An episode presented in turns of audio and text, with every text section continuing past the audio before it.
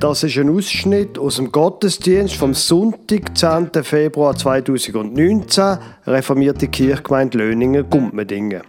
In der Serie Was mir der Glaube bedeutet, hören Sie ein Interview mit der Tabea Frey aus Löningen und dann hören Sie die Predigt vom Pfarrer Lukas Huber über 1. Petrus 3, 8 bis 17.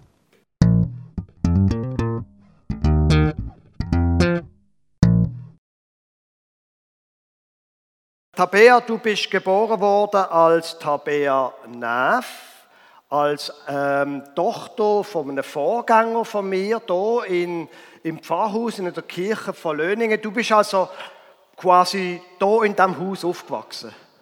Ja, das kann man schon fast sagen. Ähm, wir sind sehr viel, ich bin sehr viel in der Kirche da gewesen. Wir haben äh, weiss noch, wir haben Versteckis gespielt, wir haben äh, da ein Mikrofon reingeredet, wenn wir nicht hätte dürfen. Und ähm, ich bin auch schon früh zum Beispiel in Samgo, wo noch, also eigentlich für die Jugendlichen war, bin ich schon im Kindergarten einmal reingeguckt und äh, ja, auch die Jungschen, die da waren, die sind viel bei uns im Garten, im Pfarrgarten, und ich wirklich schon sehr früh mit vielen Leuten unterwegs war, hier von der Gemeinde und auch hier mit dem Gebäude, hat ganz viele Erinnerungen, ja. Und wie ist das gesehen, wo du dann in die Schule gekommen bist? So? Die anderen Leute, nehme ich an, die sind ja nicht hier in diesem Haus aufgewachsen. Nein, ähm, ich weiß noch, ich war sehr erstaunt, gewesen, wo eine von meinen Mitschülerinnen in der Primarschule gesagt hat, sie glaube nicht an Gott. Und ich gedacht, ui, die Arm ist ja die einzige auf der ganzen Welt, weil alle Leute, die ich kennt habe, da, wo ich irgendwie mit ihnen unterwegs war, die haben Gott alle kennt und haben, ähm, ja, sind auch mit ihm irgendwo dran und haben das auch gelebt. Und das war für mich so selbstverständlich, gewesen, dass ich gar nicht gewusst habe, dass es Leute gibt, die das nicht haben. Jetzt, die Serie heißt, was mir der Glaube bedeutet. Jetzt du, ich nehme an, du musst dann irgendwann einmal ein großes religiöses Erleben haben. Nein, eigentlich nicht in dem Sinn. Eben, wie schon gesagt, ist das etwas gewesen, wo ich damit aufgewachsen bin, wo ich mitbekommen habe von ganz vielen Leuten. Und gleich irgendwo habe ich mich dann selber auch noch für das entscheiden. Und gerade in der Schule ich weiß noch, in der gerade am Anfang, haben wir Biologieunterricht gehabt und dann hat man gesagt, von Anfang an, das ist gar kein Thema, dass man noch über den Glauben diskutiert, sondern es ist jetzt einfach Evolution. Ähm, und so bin ich immer wieder konfrontiert worden mit Situationen, wo ich mich schon haben müssen fragen, äh, glaube ich jetzt das wirklich? Hat das, hat das wirklich eine Relevanz? Kann das überhaupt stimmen? Und ich habe das Gefühl, mein Glaube ist mehr so in, in Schlaufen tiefer geworden, vielleicht so wie eine Spiralbewegung. Dass ich immer mal wieder irgendein Thema hatte, wo ich dachte, nein, aber kann das wirklich sein? Kann das sein, dass Gott existiert? Kann das sein, dass Jesus auferstanden ist? Und dann hat mich das einmal nicht mehr losgelassen und ich musste dem Thema nachgehen und mich da mit dem befassen und ähm, auch lesen über Sachen, mit Leuten reden und am Schluss bin ich aber immer wieder zurückgekommen, eigentlich zu dem Punkt, wo ich mal war und gesagt, mal, es macht Sinn, ich, ich glaube das und auch wenn ich vielleicht noch nicht ganz alles verstehe, das ist das, ist das wo, ich, wo ich wirklich dahinter stehe. Und gleichzeitig habe ich jedes Mal bei so einer Schlaufe habe ich wieder ganz viel mehr Seiten von dem Glauben können kennenlernen, wo ich ähm, wie ein weiteres, ein weiteres Spektrum, eine größere Perspektive bekommen habe und gemerkt, ah, das ist eben da ist noch so viel mehr dahinter und habe jedes Mal ein bisschen etwas von dem dürfen noch kennenlernen und wieder reinnehmen in Glauben. Und das geht also weiter, das ist nie fertig. Ich, ich habe immer wieder so Fragen, die auftauchen, wo ich merke, jetzt gehe ich wieder auf die Suche und du alles ein bisschen hinterfragen. Und bis jetzt bin ich am Schluss immer wieder dort gelandet, dass ich muss sagen, mal ja, ich glaube das. Jetzt zum christlichen Glauben gehört die Bibel. Hast du die schon einmal gelesen? Ja, genau, ja. Das erste Mal war jetzt ziemlich genau vor zehn Jahren. Ähm, und das hat eigentlich so angefangen, dass wir in einer, Jugend, einer Jugendkonferenz sind ähm, mit dem Dani, wo jetzt mein Mann ist. Wir sind dort noch nicht ähm, groß befreundet. Ähm, und ich habe dann so plötzlich gedacht, ja, ich sage, ich glaube an das, was in der Bibel steht, aber ich weiß gar nicht, was drin steht. Ähm, und habe dann mehr so spontan zu, zum Dani dort gesagt, du, ich nehme mir jetzt vor, ich lese jetzt die ganze Bibel, jeden Tag ein Kapitel. Und dann haben wir uns da mal ausgerechnet, wie viel ist denn da? Das ist also mehr als 1200 Kapitel. Das sind dreieinhalb Jahre, wo das geht, wenn man jeden Tag ein Kapitel liest, bis man die ganze Bibel durchgelesen hat. Ähm, und dann hat er gesagt, du schaffst das nie. Das ziehst du nie durch. Und ich habe gesagt, Moll, ich mache jetzt das. Das ist mir wichtig. Und ich habe gesagt, nein, sicher nicht. Und dann hat er gesagt, wetten wir. Und dann haben wir, haben wir eben gewettet. Und zwar um ähm, einen Franken für jedes Kapitel. Eben, es sind relativ viel, 1000 für, ich bin dort in der Kante, das war äh, viel Geld. Und wenn ich es einmal nicht geschafft habe, dann habe ich das ganze Geld zahlen an eine Organisation, die er bestimmt hat. Und sonst hat er es zahlt an eine Organisation, die ich bestimmt habe. Ähm, und das war also eine sehr große Motivation für mich, um das durchzuziehen. Ähm, ich habe jeden Tag dann auch eine Zusammenfassung schreiben von dem, was ich gelesen habe, dass ich als Beweis, dass ich es jetzt gelesen habe. Ähm, und ich habe es dann wirklich, also ich habe wirklich jedes Kapitel durchgelesen mit dieser Zusammenfassung in diesen dreieinhalb Jahren schlussendlich. Wow, nicht schlecht, nicht schlecht, ja. tatsächlich. Jetzt, Tabea, wenn du so von, von Gott erzählst, von der Bibel und so weiter, dann frage ich mich, warum hast du nicht Theologie studiert und wirst nicht Pfarrerin? Also das habe ich mir effektiv überlegt. Ich hätte, es eigentlich sehr spannend gefunden. Ich habe auch Griechisch gelernt. Ähm, auch ein bisschen in diesem Zusammenhang in der, in der Kante. Aber wo ich mich dafür entschieden habe, was ich mache, ist gerade so die Wirtschaftskrise gewesen und es hat mich irgendwie beschäftigt, ähm, wie das funktioniert. Und ich habe mich dann entschieden, zum Wirtschaft zu studieren, weil ich das super spannend gefunden habe. Ich habe gedacht, ich verstehe das nie, wenn ich es nicht studiere. Ich, ich weiß jetzt auch, wenn man es studiert, versteht man es nicht. Aber Auf höherem Niveau versteht man es nicht. Auf höherem Niveau versteht man es nicht, genau. ähm, äh, aber gleichzeitig, und gleichzeitig habe ich auch gedacht, ja, Gott ist mir sehr wichtig und die Bibel ist mir sehr wichtig und ist ja manchmal auch schwierig, dass man das, die Leidenschaft behaltet, wenn man etwas sich so fest damit beschäftigt und so fest studiert. Und ich habe sehr, also mein, mein Glaube ist sehr fest geprägt worden von Leute, die nicht Theologie studiert haben, von, von meinen Ameisli-Leiter, von meinen Jungschi-Leiter, Sonntagsschule, vom Drittklasse und die viele Leute hocken auch da rein, die dort ähm, ja, mir da auch Sachen weitergegeben haben. Und die haben nicht Theologie studiert. Und so habe ich auch das Gefühl, ich muss nicht Theologie studieren, dass ich kann, ähm, etwas von dem weitergeben, was ich habe von Gott bekommen habe, die ich auch von anderen mitbekommen habe vom Glauben, sondern ich habe auch zum Beispiel mit der Wirtschaft, das sind ja eigentlich alles Tools, wo man auch mit Leuten unterwegs sein kann, mit, wenn man miteinander arbeitet, ähm, oder in der Jugendarbeit, wo ich Sachen weitergeben von meinem Glauben und von dem, wo ich nicht unbedingt Theologie studiert habe, sondern vielleicht ist es manchmal sogar besser, wenn man nicht viel studiert hat, sondern so auch ganz vielleicht auf eine etwas einfachere Art kann Sachen weitergeben. Ähm, die Sachen, die mir am meisten eingefahren sind, sind die Geschichten, die mir Leute erzählt haben, die Erlebnisse, die sie hatten mit Gott. Und das ist etwas, ja, wo einfach aus dem Alltag und aus dem Leben kommt, wo, wo Leute mit Gott erlebt haben. Und das sind, ich glaube, das sind die Sachen, die mich am meisten geprägt haben, auch für meinen eigenen Glauben. Gut, so wie zu dem. Danke schon vielmals. Ich finde, es ist ein Applaus wert. Merci vielmals, Tabea, dass du.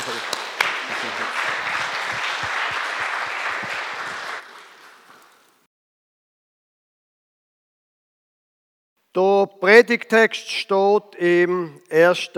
Petrusbrief im Kapitel 3, Vers 8 bis 17. Endlich aber Seid allesamt gleichgesinnt, mitleidig, brüderlich, barmherzig, demütig.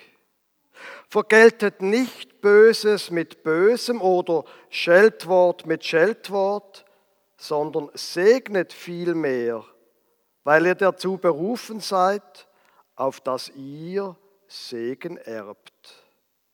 Denn wer das Leben lieben und gute Tage sehen will, der hüte seine Zunge, dass sie nichts Böses rede und seine Lippen, dass sie nicht betrügen.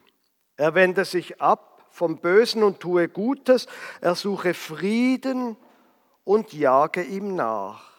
Denn die Augen des Herrn sehen auf die Gerechten und seine Ohren hören auf ihr Gebet. Das Angesicht des Herrn aber sieht auf die, die Böses tun.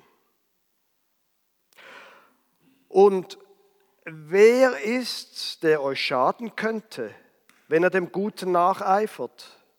Und wenn ihr auch leidet um der Gerechtigkeit willen, so seid ihr doch selig. Fürchtet euch nicht vor ihrem Drohen und erschreckt nicht. Heiligt aber den Herrn Christus in euren Herzen.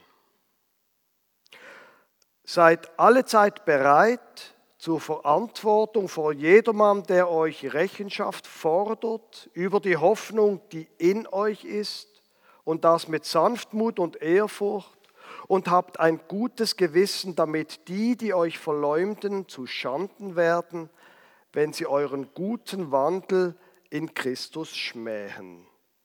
Denn es ist besser, wenn es Gottes Wille ist, dass ihr um guter Taten willen leidet, als um böser Taten willen.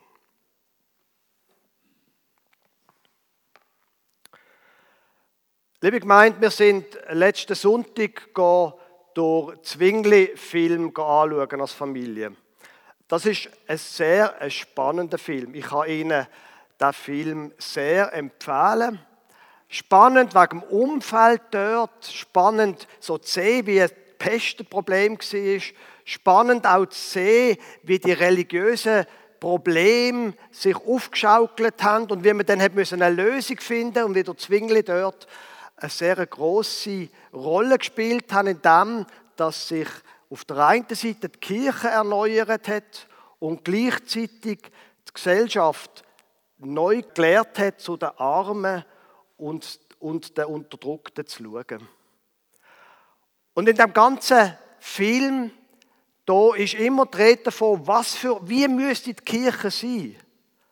Aber kein einziges Mal ist ein Thema gewesen, wie wäre eigentlich Zürich ohne Kirche? Und das hat mir ein bisschen Wunder genommen. Und darum habe ich da mal im Präsidialdepartement auf der Homepage Statistiken von der Religionsentwicklung in Zürich einmal angeschaut. Die geht nur bis ins Jahr 1850 zurück. Da sind gut über 90 Prozent der Bevölkerung im Jahr 1850 sind reformiert gewesen. Und das ist dann hier durchgegangen. Und in den 90er Jahren haben in Zürich plötzlich mehr Katholiken gewohnt als Reformierte. Und seit 2012 ist nochmal etwas Interessantes passiert. Sind die beiden Konfessionen überholt worden von einer dritten Konfession, nämlich von der Konfessionslosen. Die größte Konfession in Zürich, in der Stadt Zürich, das sind heute die Konfessionslosen. Wobei das hier ist von der Entwicklung her noch relativ zahm im Verhältnis zu dem, wenn man es mal mit Basel vergleicht. Die Stadt Basel, dort, wo ich aufgewachsen bin. In der Stadt Basel, die letzten Zahlen, was gibt, sind aus dem Jahr 2016. Da gibt es, im Jahr 2016 hat es reformierte Menschen gegeben, 22.942 Personen. Und äh, Basel ist auch eine reformierte Stadt gewesen, oder? Römisch-katholische Menschen hat es 26.614 gegeben im Jahr 2016, also deutlich mehr. Aber, und wenn man die zusammenrechnet, dann sind in der Landeskirche 49.556 Menschen gewohnt. Also sagen wir 50.000 Menschen in Basel gehören der Kirche an. Und wenn man jetzt das vergleicht mit den Konfessionslosen, dann ist doch das interessant. 65.739 Personen sind in Basel als konfessionslos gemeldet. Mit anderen Worten, es sind noch 43 Prozent von den Baslerinnen und Basel, 43 Prozent gehören noch einer Landeskirche an und 57 Prozent sind konfessionslos. Interessante Zahlen, oder? Und Basel ist, legen Sie mir es jetzt nicht als Arroganz aus, aber Basel ist, was so die religiöse Entwicklung angeht, ein Vorreiter in der Schweiz. Genauso wie wenn man zum Beispiel nach Ostdeutschland geht, sind die in der Entwicklung viel weiter vorne. In Ostdeutschland gibt es Bundesländer, wo nicht einmal mit 10% der Bevölkerung zu einer Kirche gehören. Gut, das ist Ostdeutschland. Was geht uns das im Klecki an? Kann man sagen. Und ich muss Ihnen sagen, in 50 Meter oder 100 Meter von hier weg, in der Primarschule von Löningen, da gibt es Klassen, wo die deutliche Mehrheit der Kinder nicht reformiert sind. Wir sehen die Entwicklung einfach viel langsamer, auch bei uns. Die Entwicklung, dass Menschen nicht zu einer Kirche gehören, dass sie sagen, wir wollen hier nicht dazu gehören. Jetzt früher hat man gesagt, ja gut, also klar, wenn man konformiert ist, dann geht man einmal zuerst nicht in die Kirche. Und später, dann kommen sie, spätestens wenn es ums Heiraten geht, dann kommen sie schon wieder zurück. Ich habe letztes Jahr eine einzige Trauung gehabt und die ist weder von Löningen noch von Gumpmendingen gesehen. Jetzt überlegen Sie sich einmal über die Bedeutung von dem, wo wir Landeskirchentum, Volkskirchentum nennen, wenn wir einfach einmal die Zahlen anschauen. Und gleichzeitig lebt ja unsere Kirche, das sehen wir ja, sonst wären wir nicht da. Und eine Kirche, wo die Leute nicht sich dazugehören, eine Kirche, wo wo Religion und Glauben nicht wichtig ist, das ist keine Kirche. Der Punkt jetzt, den ich mit diesen ganzen Statistiken machen will, und jetzt nachher gehen wir mal weiter ein bisschen. Der Punkt, den ich mit dem machen will, ist, wir stehen jetzt schon und wir werden noch stärker in eine Gesellschaft hineinkommen, wo Religion und Glaube etwas ist, wo sich Menschen entscheiden dafür wo man nicht automatisch dazugehört. Es gehört heute auch für reformierte Eltern nicht automatisch dazu, dass sie ihre Kinder taufen. Es ist eine Welt, wo zunehmend Menschen sich für den Glauben überzeugen und nicht einfach traditionell dazugehören. Und darum wird es auch für die Zukunft wichtig sein, dass die Menschen, wo der Glaube und die Kirche ihnen wichtig ist, dass die von dem Glauben erzählen. Das allerdings ist nicht wirklich eine neue These. Der Petrus, schon im ersten Jahrhundert, sagt, seid alle Zeit bereit zur Verantwortung vor jedermann, der von euch Rechenschaft fordert über die Hoffnung, die in euch ist und das mit Sanftmut und Ehrfurcht und habt ein gutes Gewissen, damit die, die euch verleumden, zu Schanden werden, wenn sie euren guten Wandel in Christus schmähen. Sieget alle Zeit immer parat zum über der Glaube reden, über eure Hoffnung.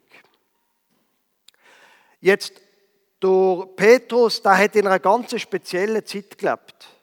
Im ersten Jahrhundert da sind Christen verfolgt worden. Er hat in einer Zeit gewohnt, wo sie Minderheit gesehen sind und wo sie als Christen eine Gefahr gesehen sind und als Gefahr wahrgenommen worden sind von der Gesellschaft und sind darum verfolgt worden. Interessanterweise für die von Ihnen, die den Zwingli-Film schon geschaut haben, das hat sich dann wie eine Art 1500 Jahre später ein bisschen in einem anderen ähm, Gebiet wiederholt. Dort sind dann nämlich neben Zwingli und der, man würde heute sagen, der Moderaten, sind auch radikale, radikale Kräfte gesehen, die die Kirche noch stärker haben reformieren Die sogenannten Täufer.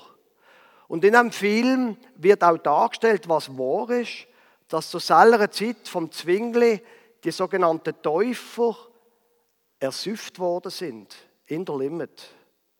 Der Zwingli ist zwar dagegen aber er hat es nicht verhindern. Da hat man Menschen hat man tötet wegen ihrem Glauben und das im Namen der Reformation. Allerdings ist das nicht so ein einfaches Thema, das geht nicht schwarz oder weiß.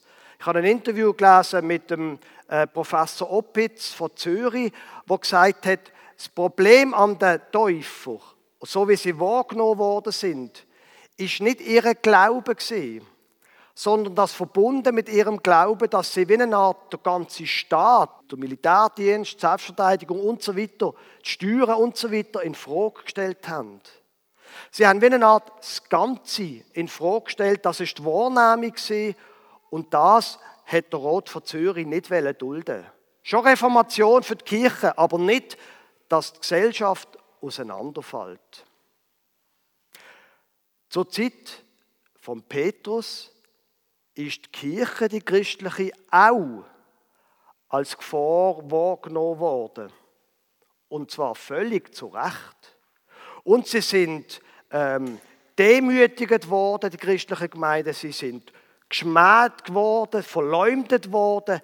Es hat auch Pogrom gegeben, wo man dann plötzlich Häuser angezündet hat von bekannten Christen oder von Kirchen und so weiter. Und es ist zu gewalttätigen Aktionen gekommen gegen die ersten Christen. Und das ist das Umfeld, wo der Petrus da schreibt. Und das ist ein interessanter Punkt, weil die eine Art Verbindung von Gewalt und Christentum die liegt wie eine Art in der Sache. Das ist wie inhaltlich damit verbunden. Allerdings auf eine ganz andere Art, wie man heute über Religion und Gewalt redet.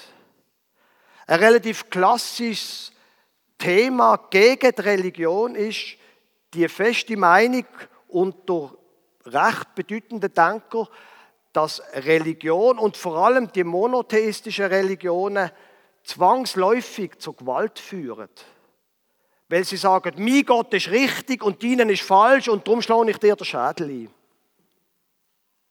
Und wenn Sie in der Geschichte schauen, dann gibt es tatsächlich eine starke Korrelation zwischen christlicher Kirche und Gewalt. Allerdings befürchte ich, wenn Sie zum Beispiel der Petrus lesen, dann ist das Verhältnis genau der umgekehrte Weg.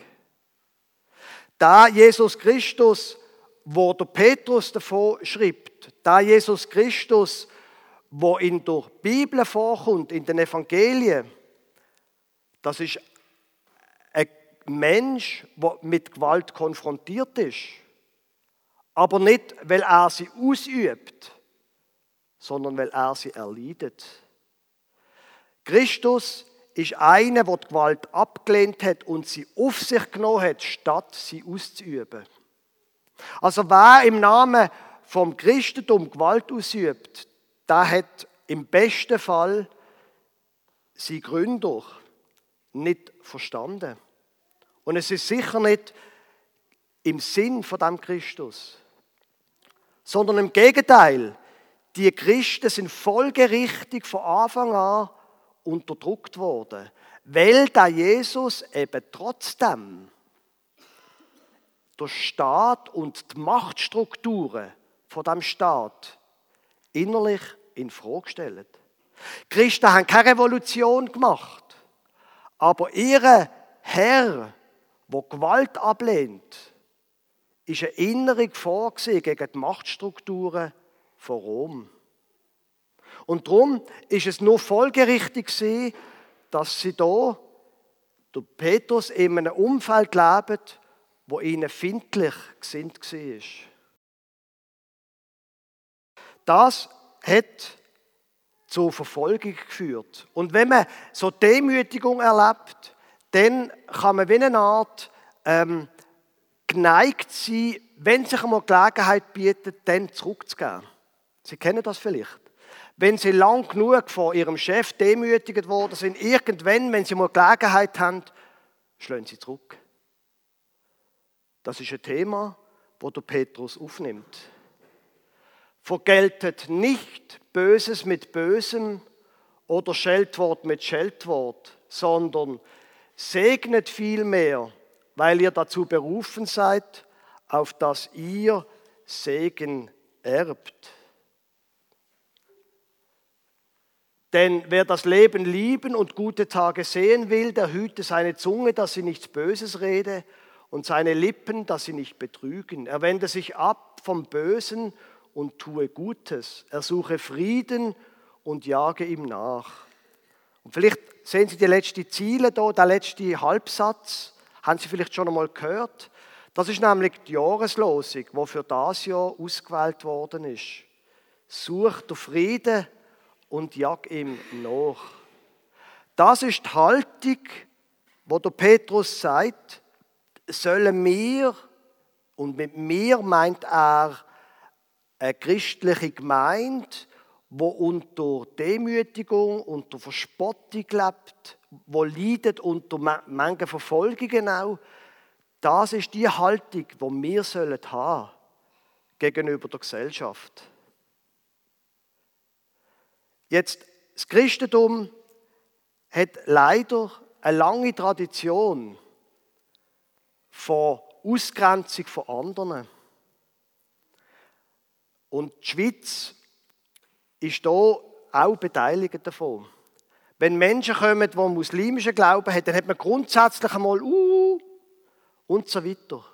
Das Christentum hat leider manchmal eine Haltung von wir sind hier Herren und andere sollen sich uns anpassen.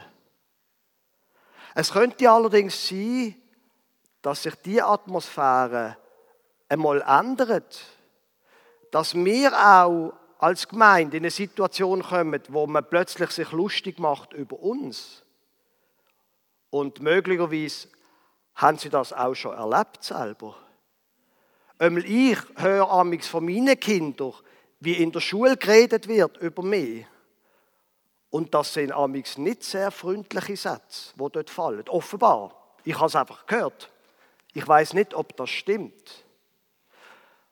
Aber es kann sehr wohl sein, dass wir in deren Entwicklung, die sich hier vor unseren Augen zeigt, dass wir tatsächlich wieder in die Situation kommen, wie der Petrus drin war, dass man sich über uns lustig macht. Einer von meinen Podcast-Freunde, wo ich Podcast, der macht Technik-Podcasts, da habe ich von ihm letztens auf Twitter folgenden Satz gelesen. Erste Klasse Lernentwicklungsgespräch. Also er ist mit einem von seinen Kindern im Lernentwicklungsgespräch gesehen. Kind 1 hat eine aggressiv-atheistische Grundhaltung, verteidigt diese vehement im Ethikunterricht und weigert sich im Grundunterricht christliche Feiertage zu lernen. Zitat von der Lehrerin. Und jetzt fang mal als Vater vor der Lehrerin nicht an, stolz zu grinsen. Kann man so machen. Muss man aber auch nicht. Wenn so etwas passiert und Menschen spottet über, Christinnen und Christen, die glauben, dann ist das etwas, wo offensichtlich, und Twitter, Sie kennen Twitter, da läuft sehr vieles, aber dann kann das ein Teil sein von dem, dass wir zu dem Christus gehören.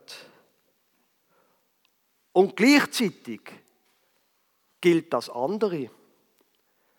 Wenn ihr auch leidet um der Gerechtigkeit willen, seid ihr doch selig. Fürchtet euch nicht vor ihrem Drohen und erschreckt nicht. Heiligt aber den Herrn Christus in eurem Herzen.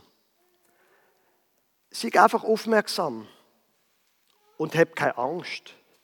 Weil der, der auf deiner Seite steht, Gott, das ist eben Gott und nicht Menschen. Du brauchst keine Antwort haben.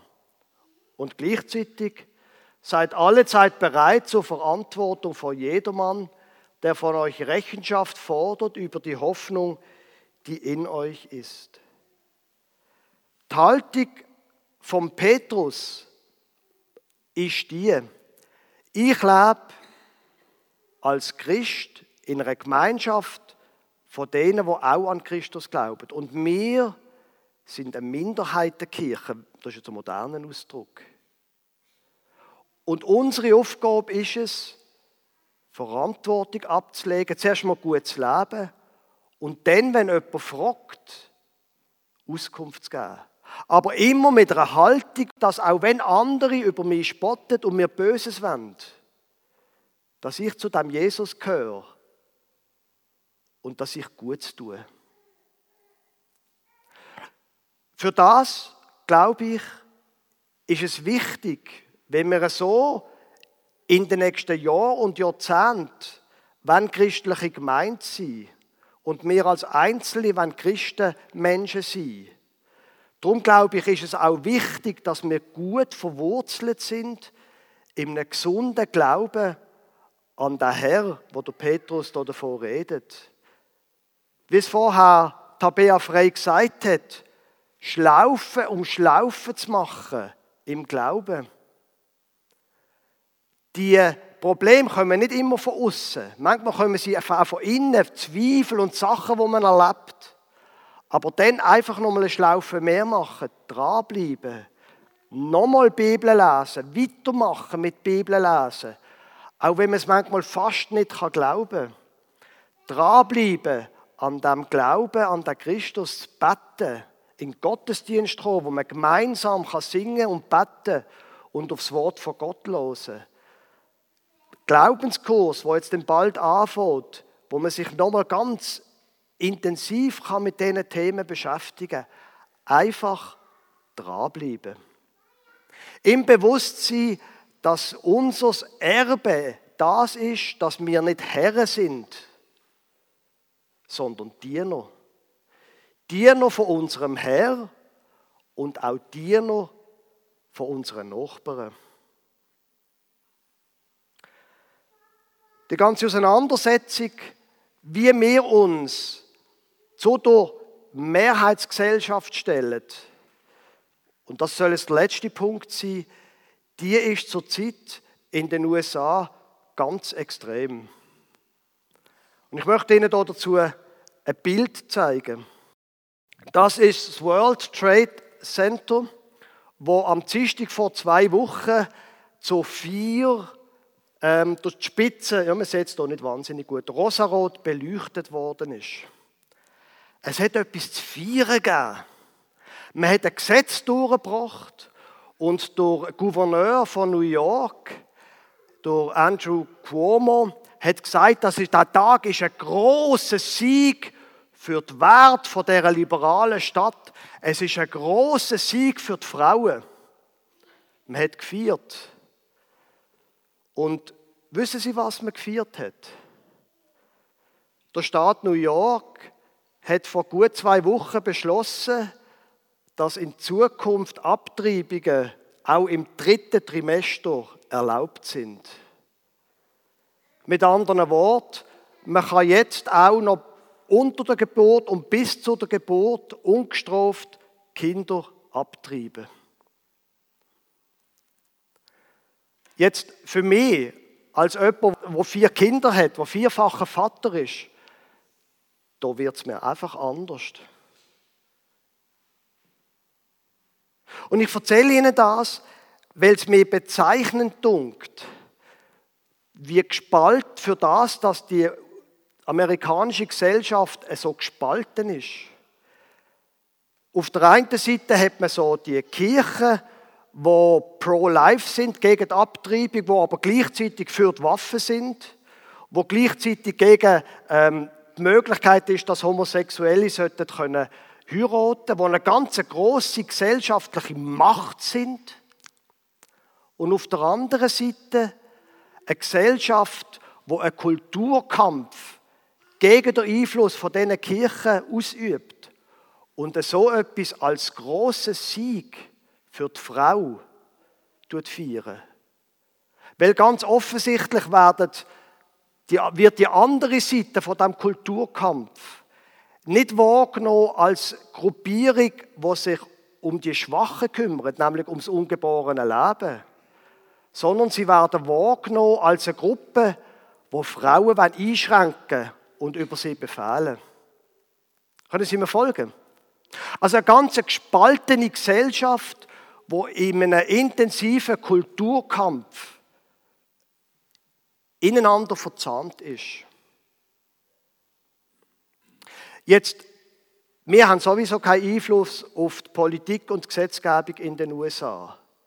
Was ich aber glaube, ist, dass wenn wir jetzt einmal einen Schritt zurückgehen zu uns, dann ist es gut, wenn wir die Haltung annehmen von dem Petrus, wo sagt, wir stehen unten. Wir tun nicht andere beschimpfen. Wir tun nicht kämpfen und Gewalt anwenden mit Wort oder mit Tat, sondern wir gehören zu dem Christus, wo sich hat schlagen und sein Leben gegeben hat für andere. Und wir gehören zu dem, wo gesagt hat, lieb deine Find. Und wo gesagt hat, wenn jemand fragt man kann das auch ein bisschen provozieren, über das zu reden, dann gib Auskunft über die Glaube. Und alles andere, glaube ich, können wir dann Gott anbefehlen, wie es denn weitergeht mit dieser Welt. Aber wir sollen uns auf die Seite stellen von dem Christus, der sein Leben gegeben hat. Amen.